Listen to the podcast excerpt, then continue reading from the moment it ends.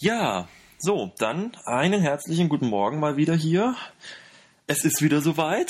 Die zweite Folge des iPodcasts steht schon wieder an und ich freue mich auch wieder riesig. und dabei sind mal wieder, also meine Wenigkeit natürlich und der Philipp. Hallo. Hallo. und Markus. Richtig, ja. Ja, was gab's bei euch die Woche? Erzähl mal, äh, Philipp, fang mal an, das erste Layer, das darf man erzählen. Was gab's bei euch in der Ausbildung? Ja, die letzten Wochen hatten wir so allgemeine technische Grundlagen, Aufbau eines Triebfahrzeuges, nochmal allgemeines über Stromkreise, dann über die Drucklufterzeugung und das haben wir halt alles so in der Theorie durchgesprochen. Und wenn wir was nicht verstanden haben, dann sind wir ans Fahrzeug runter und haben uns das nochmal praktischerweise angeschaut.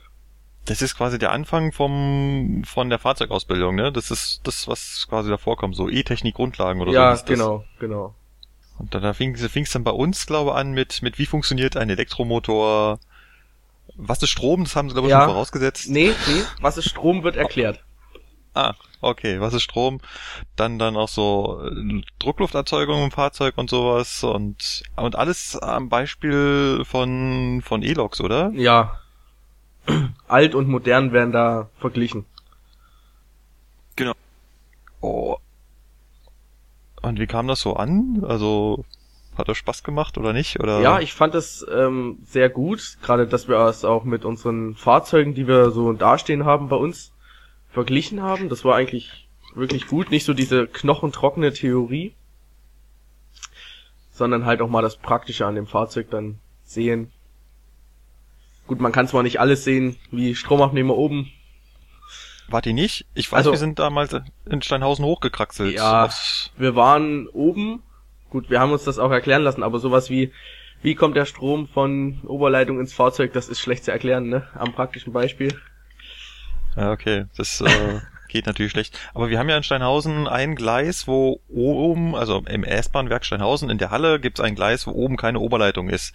Das heißt, da kann man äh, quasi hochgehen auf so eine Bühne und dann steht man quasi auf dem gleichen, auf der gleichen Ebene wie das Fahrzeugdach und dann kann man das quasi oben den Stromabnehmer aus der Nähe sehen. Total ungefährlich, kann den sogar die Schleifleiste anfassen, wenn man lustig ist.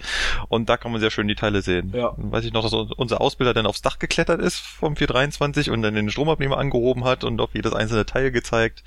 Ist, äh, das war cool, ja. Ja. Patrick, wie war das bei euch?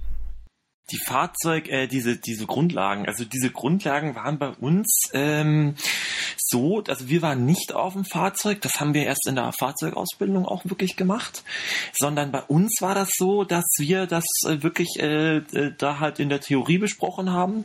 Wir waren aber dann auch im Werk unterwegs und haben uns dann halt mal so die Oberleitung angeguckt, weil für den Laien völlig unverständlich. Die glauben, die meisten Leute denken ja, ja, so eine Oberleitung, das ist halt so ein Strick und der ist halt da irgendwie aufgehängt und dann ist da noch ein Strick und dann ist das Oberleitung. Und ja, so eine Oberleitung, die ist ja dann doch gar nicht mal so äh, einfach. Da sind ja doch so ein paar äh, Bauteile zu benennen.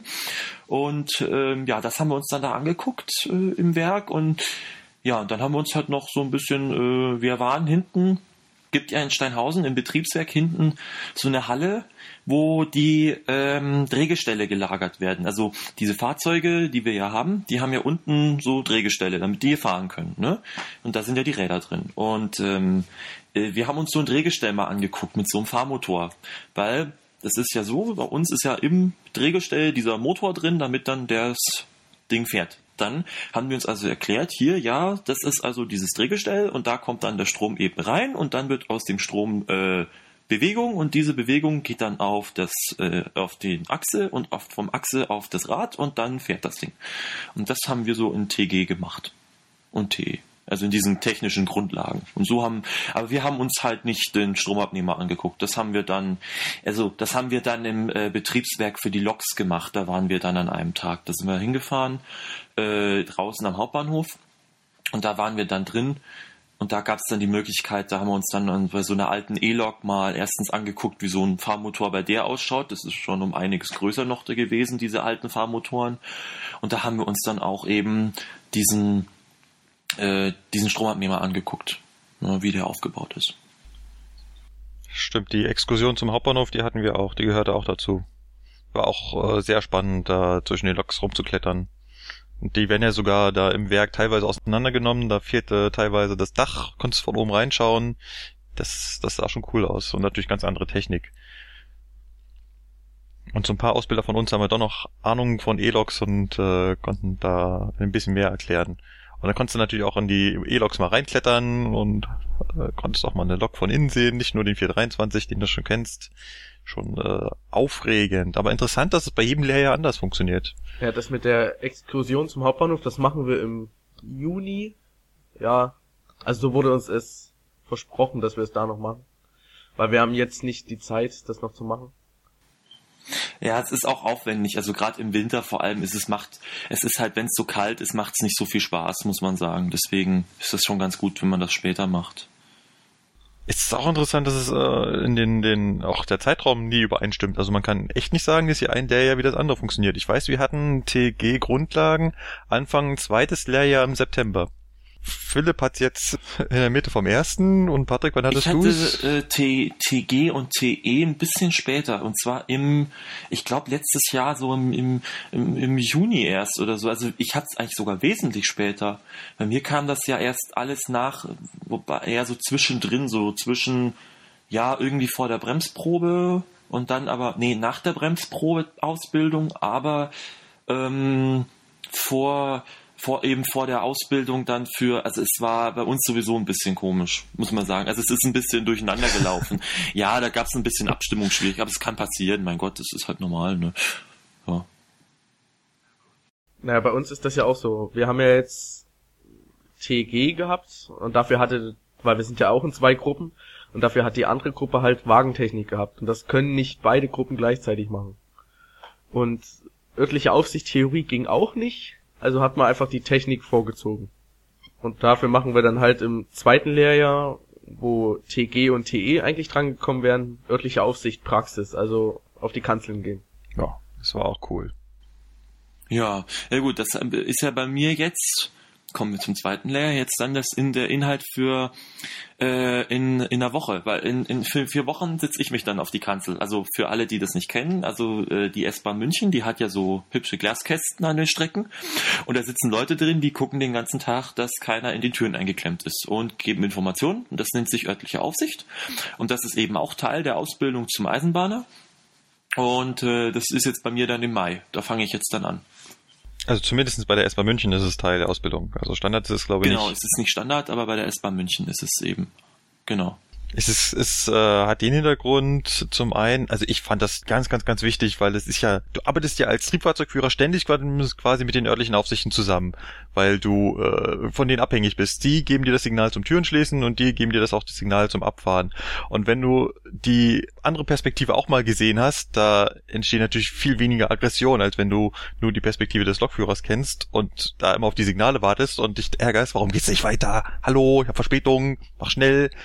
Und das ist toll, die andere Seite kennenzulernen. Und die offizielle Begründung, warum wir das machen, ist äh, quasi eine Alternative zum Schluss zu haben. Das heißt, wenn man alle Prüfungen zum Lokführer zum Schluss nicht bestehen sollte oder noch zu jung ist, um, um, um äh, selber zu fahren, dann kann man am Ende der Ausbildung auch quasi in das Serviceteam wechseln, was dann die örtlichen Aufsichten macht. Genau, Genau, das ist dann das mit diesen Kanzeln. Und das ist halt einfach echt äh, auch, es ist halt einfach auch mal was Spannendes, weil man viel mehr auch an den Fahrgästen nochmal dran ist. Also weil man einfach den ganzen Tag mit diesen Leuten dann zu tun hat und da Informationen gibt und da merkt man dann auch, also für, für Leute, die das in so einer Ausbildung sind und das dann sehen und nur den ganzen Tag machen, da, da sind viele Sachen einfach selbstverständlich, die für den Laien, wie auch für unsere Zuhörer, äh, im Grunde genommen ja dann nicht so selbstverständlich sind. Und deswegen ist das ganz spannend, muss ich sagen. Also ich freue mich da auch schon drauf. Ja, hat, mir hat das unheimlich Spaß gemacht. Also allein das erste Mal auf diese Taste drücken und sagen, am Gleis 2 bitte nicht mehr zusteigen, zurückbleiben. Cool. Da haben mich gleichzeitig hunderte von Leute gehört. Also, ob, ob sie hingehört haben, ist was anderes, aber sie haben mich gehört. Und du bestimmst, wann der Zug wegfährt. Hm, lass ich mal noch eine Sekunde stehen. Jetzt kannst du die Türen zumachen. Ha! Total geil. War, war, war lustig. Und, und, und die Stories mit den Fahrgästen, die man da so miterlebt. Ich meine, du hast ja den ganzen Bahnsteig da im Blick. Auf manchen Bahnsteigen mit Kameras, auf manchen ohne Kameras, da wo du hoch, hoch genug sitzt und quasi den ganzen Bahnsteig einsehen kannst. Und äh, da gibt's halt schon die ein oder andere lustige Aktion von Fahrgästen, die man da beobachtet. Ja. Das Witzige ist auch, wenn du siehst, dass drei Türen offen sind und da rennt jemand und will unbedingt noch rein und macht unnötigerweise noch einfach eine Tür auf, obwohl da einfach drei Türen offen sind. Ja. Ist äh, amüsant. Ja. Ich meine, äh, man, wenn man selber, wenn man Fahrgast ist, ist man wahrscheinlich genauso dumm. Aber derjenige, der da oben in der Kanzel sitzt und zuschaut, für den sieht das umso amüsanter aus. Es schaut aber auch sehr, sehr lustig aus. Also, ähm, äh, also, also es ist ja nicht nur so, dass das auch, äh, dass man, also, also man erlebt das ja nicht nur als örtliche Aufsicht, sondern ich habe ja jetzt gerade wo wir im zweiten Layer sind. Gerade habe ich da eine Fahrausbildung, das heißt, äh, wir lernen gerade das Fahren. Das ist wie Fahrschule, also muss sich das vorstellen wie Autofahren und, und das macht man halt bei der Eisenbahn, nur nebenbei im normalen Betrieb. Da wird halt dann gelernt, wie man das fährt, das Teil. Äh, ich hatte jetzt eben Fahrausbildung die Woche und das war sehr lustig, weil ich war jetzt in der Stammstrecke drin und dann lief ein Fahrgast noch vor zu mir ans Fenster, weil ich hatte halt die Türen schon zu, ja, und kam noch so, na, machen Sie bitte die Türen wieder auf und oh, das geht ja gar nicht und ich brauche, ich muss den Zug. Ja, und das, das sind halt echt so Situationen, wo ich denke, so, äh, kommt zwei Minuten früher. ja. Das ist halt äh, Eisenbahn. Es ist ein Thema für sich kann man nochmal irgendwann mal thematisieren, die lustigen äh, Erlebnisse mit Fahrgästen. Ich meine, auf der anderen Seite steckt, steckt vielleicht ab und zu auch mal ein Schicksal dahinter, wo man dann äh, nichts ahnt, die Türen zumacht und losfährt und der verpasst den Termin seines Lebens. Man weiß es halt nicht. Andere Leute rennen zum Zug, obwohl sie ohne Probleme auch den zwei Minuten später nehmen könnten wenn man das immer den Menschen ansehen würde, wäre es einfacher. Ob jetzt äh, eine Lebensentscheidung von abhängt, dass er jetzt diesen Zug erreicht, dann hätte ich niemals ein Problem, die Türen wieder aufzumachen. Oder ob der eigentlich äh, nur zur nächsten Station will und auch den nächsten, den nächsten Zug nehmen kann. Man weiß es halt nicht.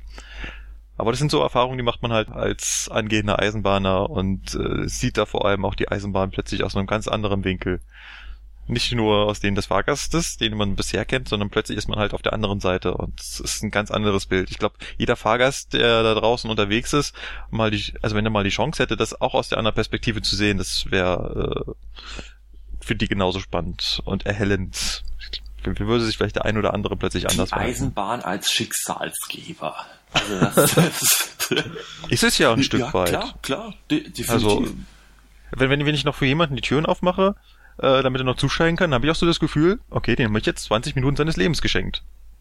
Weil äh, sonst hätte er womöglich auf Außenbahn da 20 Minuten warten müssen und äh, Zeit totschlagen. Hier Thema Bewerbungsgespräch, ja, wo dann, da gibt's ja Leute, die kommen ja da chronisch auf den letzten Drücker und dann machst du noch die Tür zu, ja, dann kommt der zu spät zum Bewerbungsgespräch und ja, ja. ja und äh, wird deswegen womöglich nicht genommen. Ja, es ist klar, aber man persönlich weiß es nicht.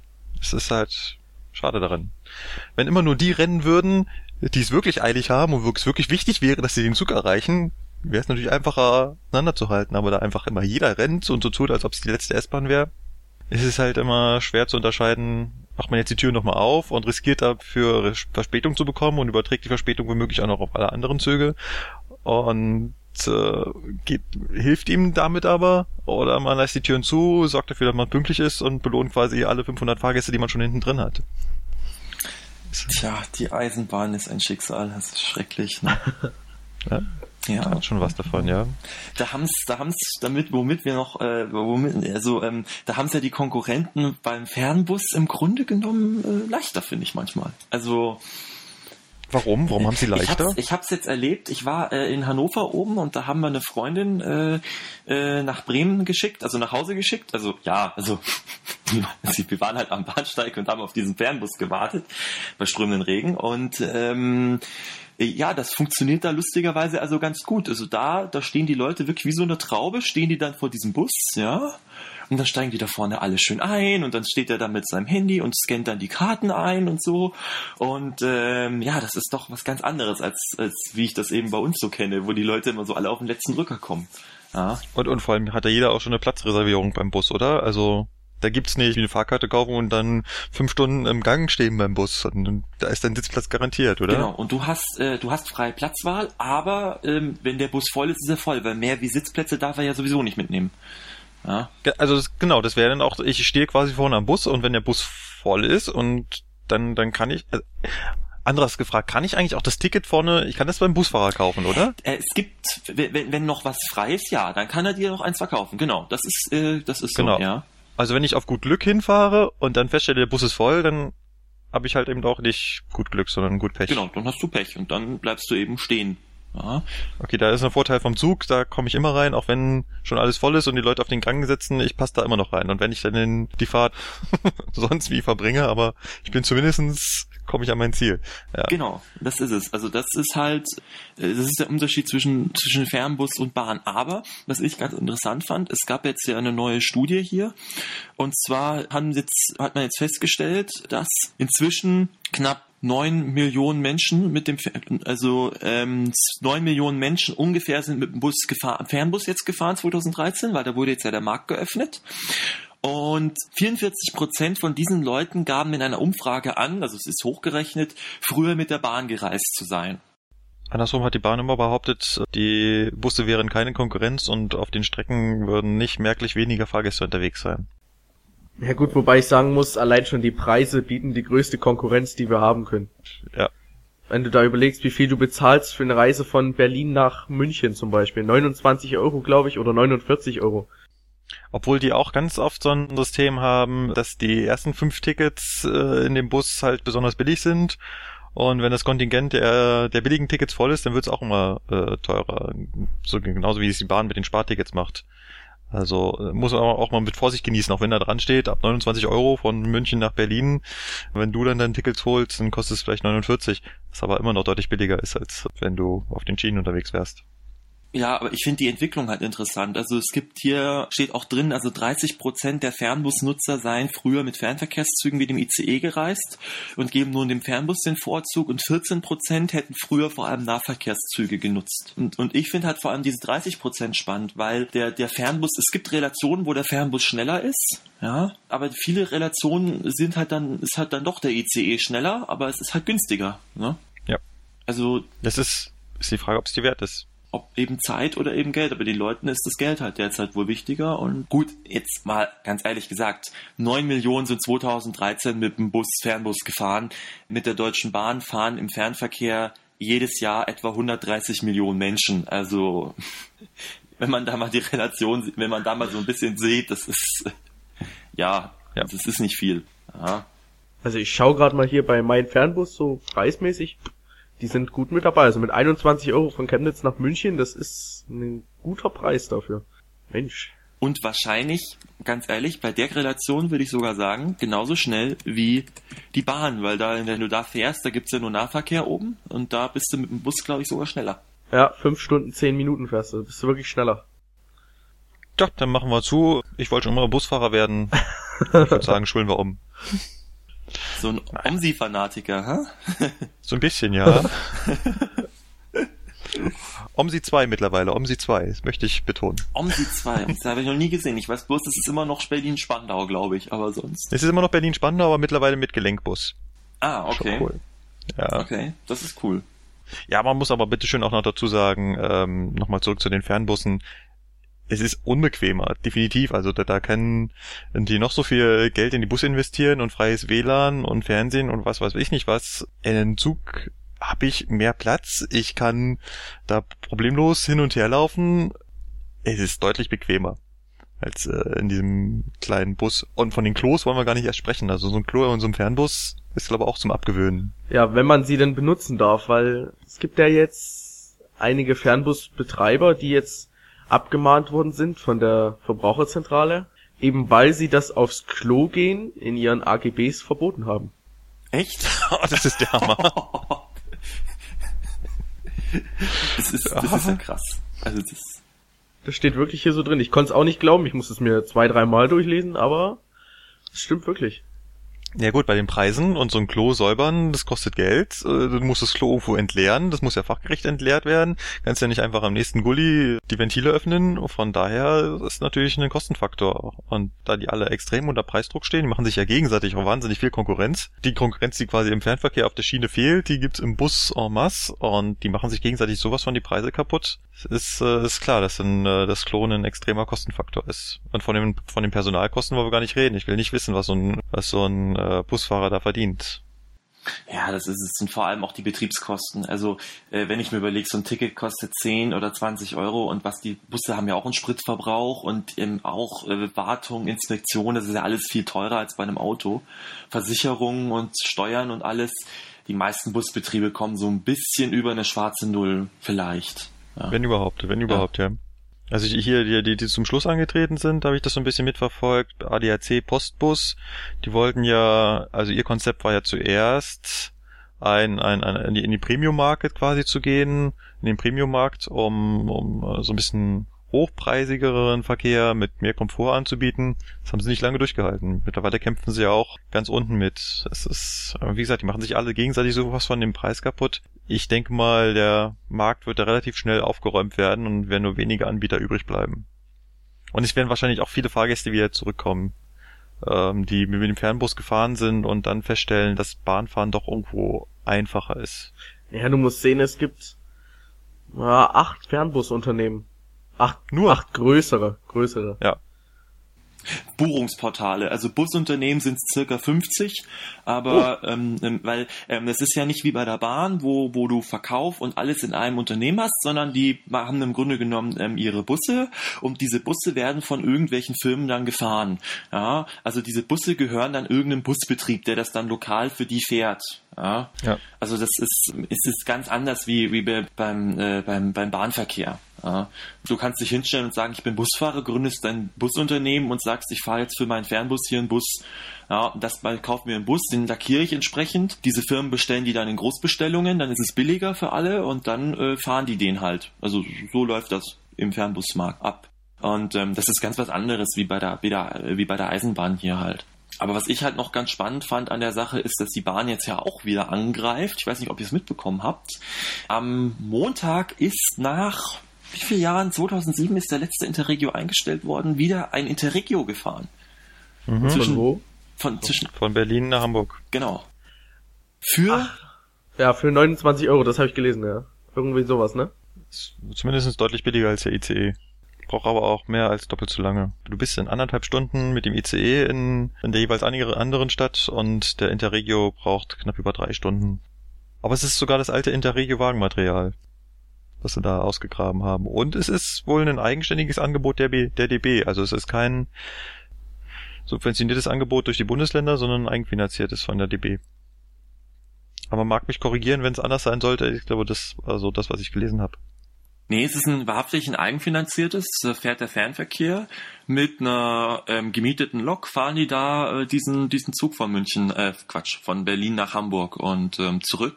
Und die einfache Fahrt kostet ja dann 19 Euro und wenn du jetzt hin und zurück fahren willst, für 29 Euro was halt jetzt auch ja. in Konkurrenz ist zu den zu den Fernbussen, weil die brauchen auf ja. der Relation ja auch, ja, ich glaube zwei Stunden brauchen die nach Hamburg oder Mindestens. drei. Ja. Also mit dem Auto bin ich auch immer zwei Stunden oder so unterwegs gewesen, also und der Bus wird da nicht nicht sonderlich viel schneller gewesen sein. Es ist genau dasselbe Prinzip. Niedriger Preis, dafür deutlich längere Fahrzeit. Und ich glaube, dafür werden sich einige finden, weil ganz vielen ist es halt relativ egal, ob sie jetzt in anderthalb Stunden in Hamburg sind oder in vier oder fünf Stunden. Hauptsache, die kommen da möglichst billig hin. Ich meine, die Leute fahren ja auch ähm, hier per, per Tramper, beziehungsweise wie heißen diese Portale, wo du vorher Mitfahrgelegenheiten, genau. Und ähm, da geht es ja den Leuten auch nicht um die Zeit, sondern geht es einfach nur darum, wie komme ich möglichst billig in die nächste andere Stadt. Ja. Eben. Und das ist halt auch einfach, ich glaube, im, im, in der Quintessenz ist es einfach so, die Leute werden in Zukunft dafür, also die, die Leute wollen günstige Mobilität, also sie wollen möglichst wenig dafür zahlen, aber es geht nicht mehr wie früher, vor zehn Jahren, um die Schnelligkeit, wo man hier noch so Strecken wie Köln-Rhein-Main gebaut hat und gesagt hat, wow, das ist schnell und so und da will man unbedingt fahren, sondern ich glaube für den normalen Privatnutzer jetzt, also jetzt nicht für irgendwelche Leute, die jetzt hier ähm, zu einer Meeting oder so müssen. Ich glaube, da wird die Bahn weiterhin ziemlich interessant bleiben als Angebot, sondern äh, für den Privatnutzer, glaube ich, wird es in Zukunft einfach nur darum gehen, was ist das günstigste Angebot, weil der hat ja Zeit im Grunde genommen, wenn er irgendwo hinfahren will. Das sind zwei unterschiedliche Märkte, würde ich auch sagen. Ja, es gibt halt die, die ständig pendeln müssen, immer hin und her fahren, vor allem Geschäftsreisende.